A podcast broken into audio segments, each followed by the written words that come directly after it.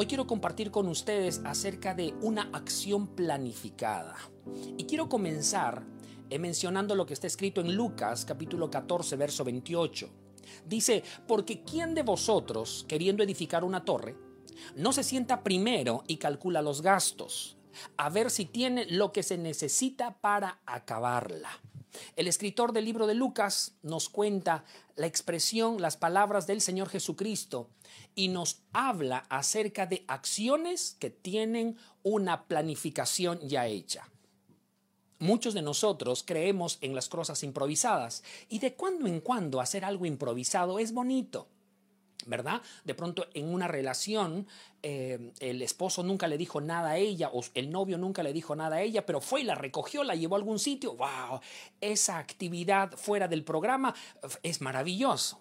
Pero qué terrible sería si, si vivieran toda su vida en esa incertidumbre. Entonces, ¿cuándo pagarías el recibo de luz, de agua? ¿Cuándo pagarías el alquiler de la casa? Eh, ¿Cómo verías la educación de los hijos? ¿Cómo mejorarías profesionalmente? No, para todo lo demás tenemos que nosotros tener acciones planificadas que fortalezcan o que nos ayuden a nosotros a lograr objetivos. Pero cuando nuestra vida carece de esas acciones, entonces vivimos sueños que conforme van pasando los años se transforman en pesadillas, porque volteas hacia atrás y te das cuenta que no has avanzado mucho, que no has dado pasos muy grandes, que simplemente estás como dando vueltas en el círculo vicioso, estás como el hámster, te metes al círculo y empiezas a correr y pasan dos kilómetros, tres kilómetros y dices, bueno, estoy seguro que avancé algo, te bajas de la y te das con la, con la gran sorpresa de que estás en el mismo lugar. Hay muchos de nosotros que nos sentimos en esa condición porque simplemente no hemos hecho acciones y no las hemos planificado en nuestra vida. Entonces, ¿qué pasaría si de pronto usted quiere construir su casa y nunca se tomó eh, la molestia de generar un plan para construirla? Yo le digo qué es lo que pasaría. Lo que pasaría es que usted no sabría cuánto material se necesitaría para realizarla, qué estructura tendría, cuántos pisos podría llegar a tener, cuál sería el costo del material, cuáles serían las medidas exactas de la casa de sus sueños simplemente porque usted desea tener una casa, pero no se tomó la molestia de poder ejecutar un plan para poder conseguirla. Así son muchos los que creen que los resultados que, se tienen es producto de la buena o mala suerte que se tenga. Entonces vemos, vemos a una persona que aparentemente es exitosa y decimos, qué buena suerte tiene ese tipo. O miramos a esa otra persona que le va un poco mal y decimos, qué mala suerte tiene esa chica o ese chico. Y en realidad, suerte eh, es aquella persona, suerte es lo que necesita el que no sabe a dónde va y tampoco lo que tiene o lo que quiere. Esa persona necesita suerte porque no sabe lo que quiere ni a dónde va. Pero éxito, éxito es lo que obtiene aquel que sabe lo que quiere y a dónde va. Entonces ahora yo quiero hacerle una pregunta en esta mañana y es, ¿usted ya sabe a dónde va? ¿Usted ya sabe lo que quiere? La semana pasada hablamos de los sueños, ok, sus sueños. Escríbalos en un papel y se volvieron objetivos. Y póngale un porqué y se volvió un objetivo con propósito. ¿Se recuerda? Entonces ahora usted ya sabe lo que quiere, ya sabe para dónde va ¿Ah? Entonces, lo que viene a continuación es hacer un plan para llegar de donde estoy ahora a donde quiero llegar a estar. Cuesta trabajo, cuesta esfuerzo, pero es maravilloso poder dar el primer paso en mi nueva vida, poder hacer el primer depósito para mi casa propia, poder eh, eh, eh, mandar el currículum para mi nuevo trabajo, poder poner mi primer ahorro para mis inversiones posteriores, poder dar el primer paso en algo grande. También eso tiene que ver con renunciar a algunas cosas, porque el que quiere avanzar tiene que aligerar la carga. Y muchas veces nosotros no avanzamos más porque tenemos un peso que nos está impidiendo avanzar. Y es importante que nosotros podamos liberarnos de todo ese peso que nos puede estar estorbando también. Entonces, hoy quiero hablarles justamente de una acción planificada. Planificar juega un papel muy importante para llevar a cabo nuestros deseos, ya que un deseo no tiene sentido si no tiene una acción planificada. Cuando elaboramos una acción planificada, literalmente estamos diseñando eh, el destino que deseamos llevar o que deseemos, eh, la vida que queremos tener, es lo que estamos diseñando. Entonces, es importante que usted sepa esto, eh, que si usted no planifica lo que quiere hacer, entonces simplemente es un sueño que está en su corazón, pero tal vez nunca se concrete. Por ejemplo, aquella persona que dice voy a bajar de peso, me propongo bajar de peso, pero es un deseo y seguirá siendo un deseo hasta que de pronto eh, usted establezca no solamente no comer mucho, no solamente dejar de comer, sino también de pronto hacer un plan alimenticio, especificando qué es lo que debe comer, en qué días debe hacerlo, ¿verdad? Cuánta porción de alimentos. Si usted no hace eso, bueno, usted se va a frustrar porque van a pasar los días y usted va a decir, en lugar de bajar, estoy ganando más peso. Como alguna vez alguien me dijo, no sé, ya no estoy comiendo nada y sigo subiendo de peso. Y es porque no tiene un control, no hay un plan de lo que realmente quiere hacer. Por eso es importante. Dios le dijo a Noé, eh, me construirás un arca. Y Noé se demoró 100 años en construirla, pero Dios le dio los planos, Dios le dijo cómo quería que se hiciese, había un plan para que Noé pueda terminar de construir el arca. Sin un plan no hay un destino, sin un plan no hay una forma de alcanzar ese sueño. Entonces los sueños terminan volviéndose pesadillas. Entonces hoy quiero compartir con ustedes tres claves importantes a la hora de hacer una acción planificada. De pronto estas tres claves le pueden ayudar a usted a empezar con ese plan en acción. ¿Le parece? Comenzamos entonces. El primero, establezca prioridades en su vida y en sus acciones. Establezca prioridades en su vida y en sus acciones. Mire lo que dice Mateo capítulo 6, verso 33. Dice, mas buscad primeramente el reino de Dios y su justicia, y todas estas cosas os serán añadidas. Mateo nos está hablando de prioridad. Está diciendo, pon a Dios primero. Hay cosas que usted debe poner en primer lugar. A veces las cosas más importantes están en segundo, en tercero, en cuarto, en quinto lugar. Y a veces las cosas más urgentes están en primer lugar. Y es importante que usted considere que el primer lugar le pertenece a Dios, pero después de, Dios usted tiene que examinar qué es lo segundo. ¿Qué es lo segundo más importante que usted no puede dejar de hacer o tiene que hacerlo? Colosenses capítulo 3, verso 23 dice, y todo lo que hagáis, hacedlo de corazón como para el Señor y no para los hombres. Colosenses nos habla de acciones. Colosenses nos habla de acciones, dice, y todo lo que hagáis, hacedlo de corazón como para el Señor, ¿verdad?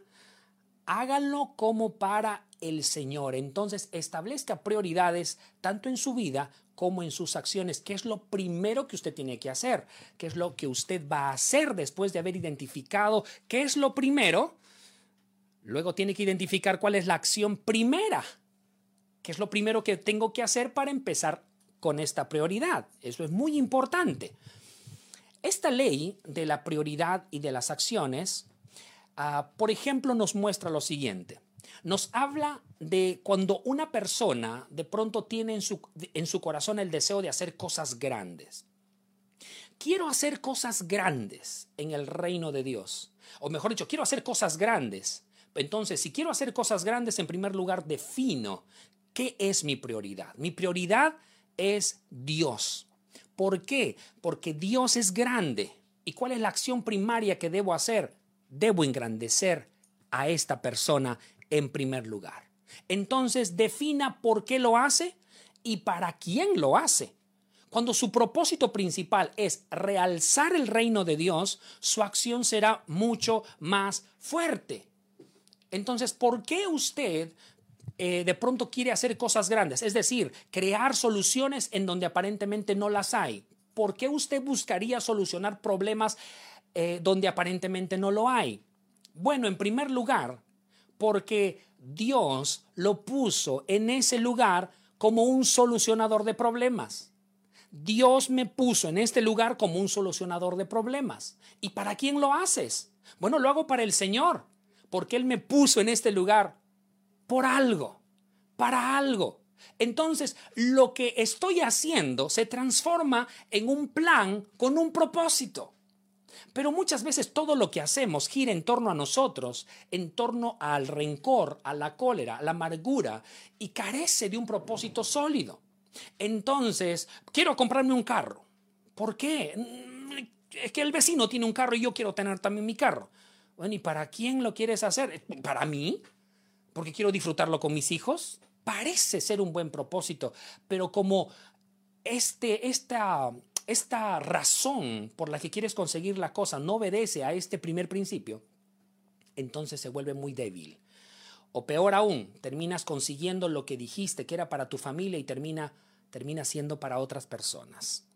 Por eso de la importancia, en primer lugar, de ubicar a Dios, o mejor dicho, de establecer bien cuáles son tus prioridades, ¿ok? ¿Cuáles son tus prioridades, tanto en tu vida como en tus acciones? Ese es el primer consejo que recibes. Y yo quiero que tú puedas eh, de pronto identificar esto. El éxito no es un lugar a donde uno llega, el éxito es un lugar en donde uno vive, es el estado en el que vives. Ahora yo te pregunto, ¿eres exitoso? Espero que todos los hijos de Dios digan, soy exitoso.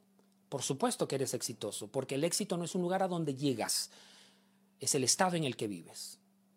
Ese lugar llega como consecuencia de lo que eres. Si eres exitoso, va a llegar eso. Pero si no lo eres, caminarás mil años y no lo encontrarás porque el éxito no es un lugar a donde llegas, es el estado en el que vives. Segundo, em, la segunda clave es que todo lo que estés haciendo, que todo lo que hagas, busca hacerlo bien y añádele una cuota de amor. Voy a repetirlo. Todo lo que estés haciendo, busca hacerlo bien y añádele una cuota de amor. No es lo mismo hacer las cosas con amor que sin él. No es lo mismo de pronto eh, trabajar y amar lo que estás haciendo que simplemente trabajar sin amor. No es lo mismo. ¿Mm?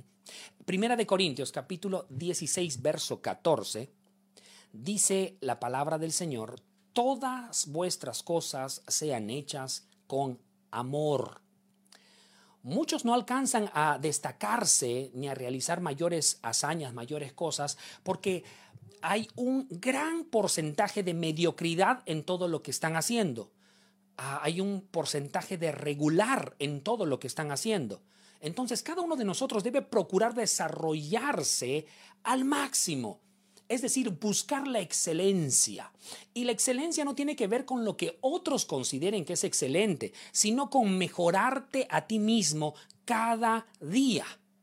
Entonces el enemigo más grande de la excelencia es lo regular. Ahora te pregunto, ¿eres lo mejor que podría ser en este día?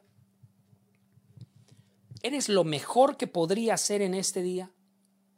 Muchos de nosotros Muchos de nosotros vivimos una vida regular, entonces mostramos una actitud regular en todos los aspectos de nuestra vida. Somos trabajadores regulares, somos amigos regulares, somos esposos regulares, eh, somos padres regulares, hijos regulares, es decir, no damos todo de nosotros. No hacemos bien nuestro trabajo, no nos preparamos para realizar una tarea, lo dejamos todo a la casualidad, lo dejamos todo a la improvisación pero todo lo que requiera preparación al mismo tiempo está dando una indirecta, porque todo lo que se prepara es el resultado del amor. ¿Qué pasa cuando tú vas a tener un hijo, mujer? Eh, simplemente te sorprende el bebé después de nueve meses y dices, ay, ya va a nacer. Y en ese momento nace y dice, ay, ¿verdad? El, la cunita, los pañales, ay, chispa, se me pasó. Es que no lo esperaba. ¿Alguna mujer habrá hecho eso? No, porque en cuanto se entera que está embarazada, si la relación, si el padre, la madre, los dos están en sintonía, el resultado de ese amor es esa criatura. Y cuando los dos lo esperan, lo esperan amándolo antes que llegue. Antes que ese fruto se haga real, ya es real en sus corazones. Entonces van por el roponcito, se imaginan cómo será, pintan el cuartito, ponen la cunita y, se ponen a hacer un montón de cosas porque aman lo que está por llegar, se preparan porque aman, proyectan porque aman, planifican porque aman.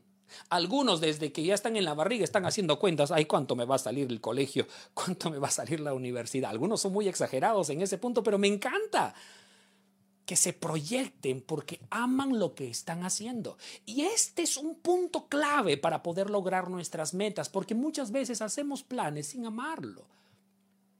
Realmente en lo profundo de nuestro corazón lo estamos dejando a la deriva.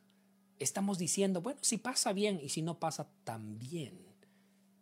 Eso habla de mediocridad, pero el excelente prepara las cosas, se anticipa las cosas. Ahora, hágase una idea de cómo sería un padre excelente. Hágase la idea de cómo serían hijos excelentes. Hágase la idea de cómo sería un esposo excelente, una esposa excelente. Hágase, hágase la idea de cómo sería un profesional excelente, un trabajador excelente. Cuando nosotros, cuando nosotros trabajamos en base a la excelencia y lo hacemos con amor, créame que eso que de pronto parece muy lejano se va a hacer más cercano. Yo quiero que usted pueda escribir ahí en el chat y puede escribir el enemigo de lo excelente es lo regular. Vamos, escríbalo. El enemigo de lo excelente es lo regular. Y escriba algo más después renuncio a ser regular, a ser mediocre. Vamos, escríbalo, renuncio a ser regular, a ser mediocre. Es un compromiso que usted tiene que hacer consigo mismo. Haga ese compromiso. Haga ese compromiso con usted mismo. Gloria a Dios. En este sentido, en lugar de murmurar en lo que otros tienen, en lugar de murmurar lo bien o lo mal que otros están haciendo su trabajo, comprométase en hacer bien lo que usted está haciendo, añádale una cuota de amor. Busque la excelencia en lo que está haciendo y le aseguro que otros van a hablar de usted, en lugar de usted estar murmurando de otros y no tener ningún resultado. Hay tantas personas que miran a su vecino y le dicen, ay, este le falta esto, le falta aquello, le falta lo otro, pero le dicen todo eso, pero tienen más resultados que tú, más resultados que yo.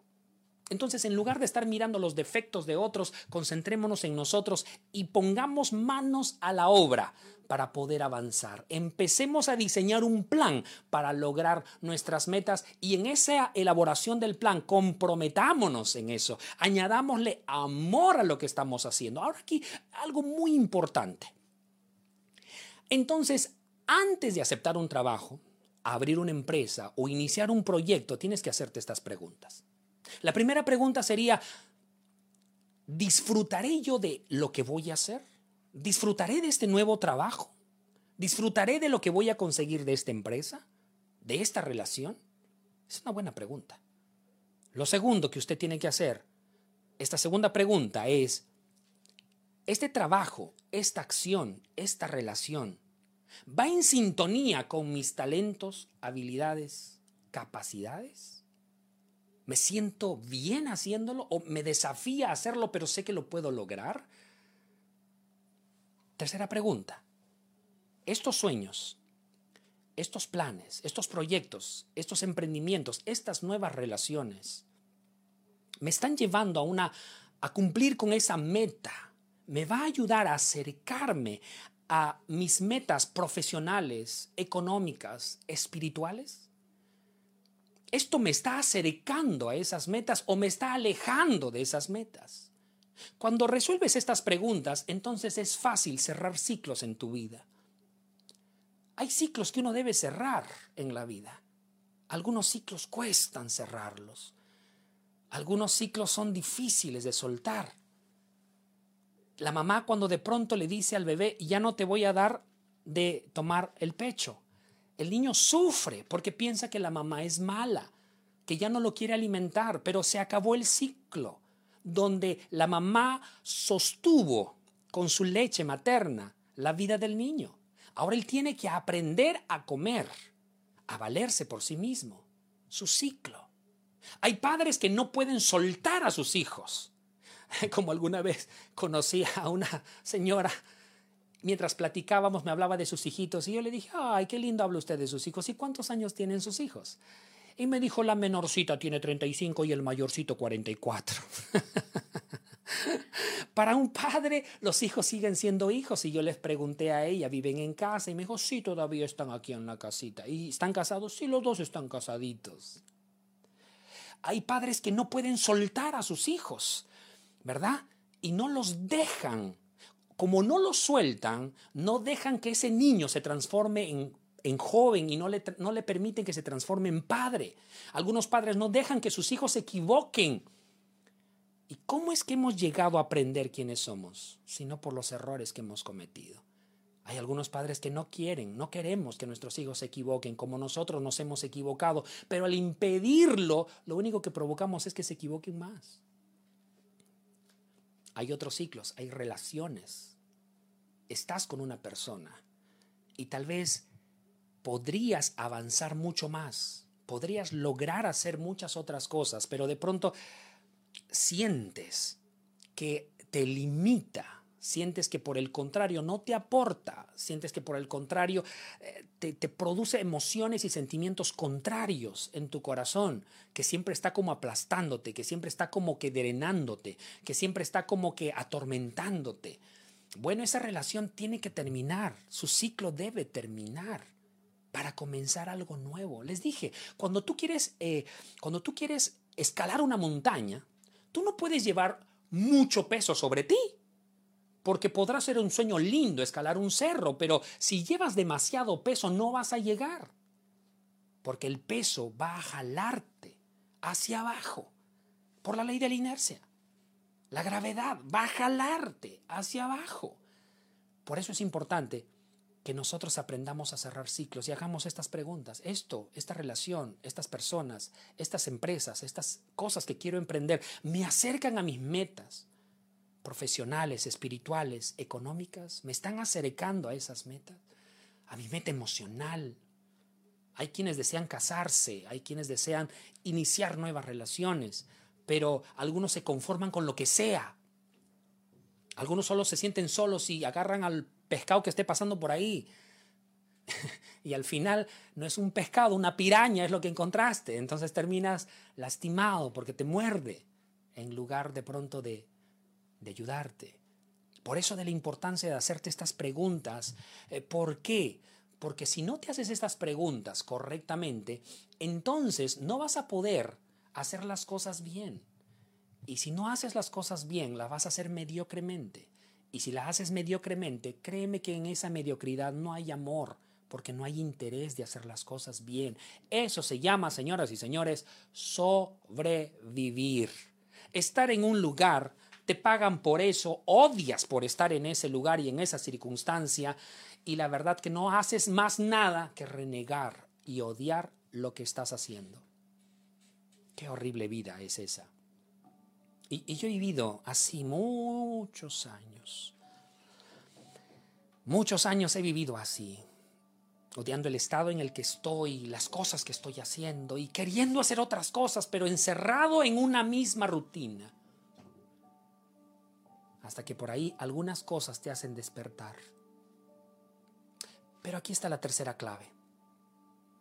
La tercera clave dentro de estas la tercera clave tiene que ver con el valor de las pequeñas cosas. Porque son justamente las pequeñas cosas las que te catapultan hacia las más grandes y significativas. ¿Qué tienen en común 30 minutos de caminata? ¿Qué tienen en común 2 litros de agua al día? Comer una manzana diaria o leer cinco capítulos de la Biblia o orar 30 minutos. Que son cosas pequeñas pero que pueden producir grandes resultados espirituales en nuestras vidas. Y así como ocurre esto en lo espiritual, usted puede poner pequeñas cosas también para lo secular. Quieres avanzar en tu profesión, pero no lees ni un libro. Quieres viajar por todo el mundo y no aprendes siquiera el inglés. Hay pequeñas cosas. Pequeñas cosas que provocan grandes resultados. El problema es que no le damos valor a las pequeñas cosas, a los pequeños actos, a las pequeñas acciones. En el Señor para lograr grandes cosas hay que ponerle mucha atención a las pequeñas cosas. Voy a decirte algo más en secreto.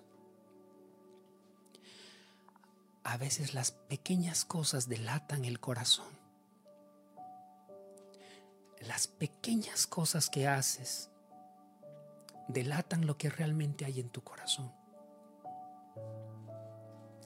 Mateo capítulo 25, verso 23. Dice, su Señor le dijo, bien, buen siervo y fiel. Sobre poco has sido fiel. Sobre mucho te pondré. Entra en el gozo de tu Señor.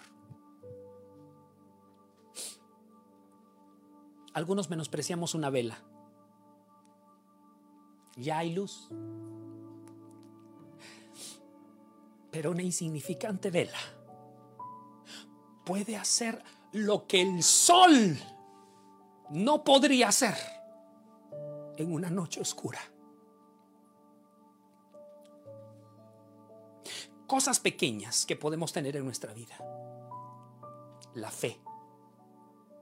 Dice que es tan pequeña como un grano de mostaza, pero tiene la capacidad de mover una montaña y lanzarla a lo profundo del mar. La oración para muchos es insignificante, pero dice el Señor, enciérrate en tu cuarto y ora en secreto. Y tu Padre que ve en lo secreto, te recompensará en público. La comunión, eso que muchos menospreciamos. Esta reunión virtual donde usted está sentado escuchando la palabra, donde usted está con los audífonos escuchando la palabra y donde tal vez hay muchos alrededor de usted que dicen, ¿por qué sigues escuchando esas tonterías? Sí, para algunos esto es una tontería. Para algunos esto es insignificante. ¿Cuánto poder se encierra en aquellas cosas insignificantes? ¿Cuántos beneficios uno puede tener? Usted gracias a una enseñanza, una prédica, desistió de tomar una decisión y le salvamos la vida. Usted gracias a una prédica se motivó a tomar una decisión y Dios lo bendijo. Usted gracias a una prédica, una oración, usted cobró ánimo y aliento y salió adelante. ¿Cuánto puede lograr algo pequeño? A veces yo escucho, me mandan un mensaje, pastor, estoy llorando por usted y no sabe cuánto alientan esas palabras en un momento determinado. ¿Cuántas veces a usted le ha gustado que le digan, estoy orando por ti? Tranquilo, todo va a pasar. ¿Alguna vez a usted le ha gustado o le gustaría que alguien le, le ponga la mano en el hombro o le dé un beso en la frente y le diga, yo estoy contigo? No importa lo que pase, estoy contigo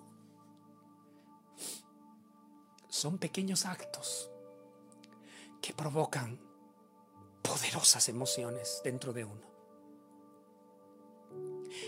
Lamentablemente hay muchos que menospreciamos todos esos actos. Queremos cosas mucho más grandes y menospreciamos aquellas cosas pequeñas. Y voy a decirte, lo pequeño es frágil, es delicado, es débil. Tú lo puedes considerar débil. Y es interesante cómo el Señor se glorifica en la debilidad. El Señor le dijo al apóstol Pablo, bástate mi gracia, porque mi poder se perfecciona en tu debilidad. Y yo quiero hablarte en esta mañana. De pronto te sientes débil. De pronto sientes que las fuerzas no te dan. De pronto sientes que hay muchas cosas alrededor tuyo de pronto te sientes como, como un cansancio mental, aunque es espiritual, es emocional. Tal vez tienes miedo. Hay algunos que tienen miedo de mostrarse como realmente son porque piensan que se van a apartar de ellos. Hay temores dentro de nosotros que nos impiden avanzar. Hay momentos donde nos sentimos tan débiles que literalmente alguien puede soplar y nos vamos a caer. Tal vez estás pasando por uno de esos momentos. Yo quiero alentarte a través de estos testimonios. Sansón era un hombre muy fuerte y durante toda su vida trató de cumplir con el propósito de Dios, pero no lo logró, era regular. Pero ¿sabes cuándo logró su propósito? En el momento en el que más débil era. En el momento más débil de su vida, la Biblia dice que él mató a más filisteos de los que había matado en toda su vida. Gedeón tenía delante un ejército de miles de soldados. Y Dios le dijo, no te daré la victoria con tantos. Y con un puñado de 300 hombres, algo muy pequeño para la época, y más aún cuando tenían que enfrentar un ejército de miles, Dios le dio la victoria. Cuando el profeta dijo, ¿a quién levantamos como rey?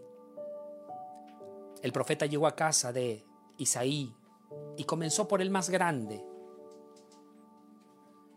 le dijo a Dios, Señor, Él es el que has escogido. De antemano, Él es el rey de Israel. Y el Señor le dijo, no mire su estatura ni su parecer, porque lo desecho. El profeta fue al siguiente y al siguiente y al siguiente y dijeron, ¿no hay alguien más en esta casa? Y el propio padre dijo, ah, sí, ahora que me acaban de mencionar, me recuerdo que tengo un hijo más. Está pasteando las ovejas de su padre. Es David. Y Dios puso sus ojos en David, el pequeño el menospreciado. Tal vez has sido menospreciado. Tal vez te han menospreciado. Tal vez te menosprecias a ti mismo en medio de lo que estás viviendo. Pero, pero hay alguien que ha, ha centrado su mirada en ti. Hay alguien que te ama con locura. Ese es Dios. Que te dice, bástate mi gracia, porque mi poder se perfecciona se va a perfeccionar en tu debilidad, en la debilidad que tienes. Entonces tenemos que aprender a preparar planes, a organizarnos. ¿Y por dónde comenzaríamos? Por lo más pequeño. Eso quiere decir que hay una acción pequeña que hoy puedes hacer para iniciar este circuito. A veces una pequeña acción es una renuncia en el corazón.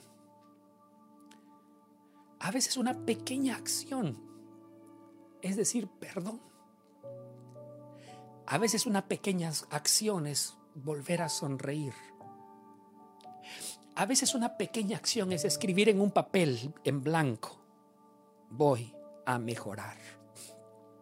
A veces una pequeña acción es doblar tus rodillas y empezar a decir gracias, Dios. A veces una pequeña acción es dar un beso a tus hijos. A veces una pequeña acción es decir, te extraño. Pequeñas acciones, una pequeña acción tal vez también puede, puede ser, este sol no me lo voy a gastar y lo voy a ahorrar. Hay tantas acciones que hoy puedes hacer y que estoy seguro el Espíritu Santo está poniendo en tu corazón para hacer porque esa pequeña acción puede marcar un futuro grandioso. Tal vez ahora no lo veas, pero esa pequeña acción puede cambiar tu vida por completo. Hay una pequeña acción que debes hacer el día de hoy. Porque esa pequeña acción va a cambiar por completo tu vida. No le tengas miedo al futuro. Empieza a ver tu futuro con aspiración. Empieza a ver tu futuro con optimismo, con esperanza. Empieza a ver tu futuro como Dios lo está viendo. Dios te ve próspero, Dios te ve bendecido, Dios te ve feliz, Dios te ve con tus capacidades bien puestas, Dios te ve siendo de bendición para las personas que están a tu alrededor, Dios te ve sosteniendo la obra del Señor, bendiciendo a mucha gente, Dios te ve de una manera. Cuando tú te ves a tu manera, entonces pierdes la fe. Pero cuando te miras con los ojos de Dios, la fe vuelve a nacer en el corazón. Porque Dios no te ha llamado para estar arruinado. Dios no te ha llamado para vivir en tristeza, en angustia, en depresión. Dios no te ha llamado para estar revolcándote en el pecado y dar cosas contra el aguijón. Dios te ha llamado para que seas libre y para que tengas una vida libre, una vida bendecida.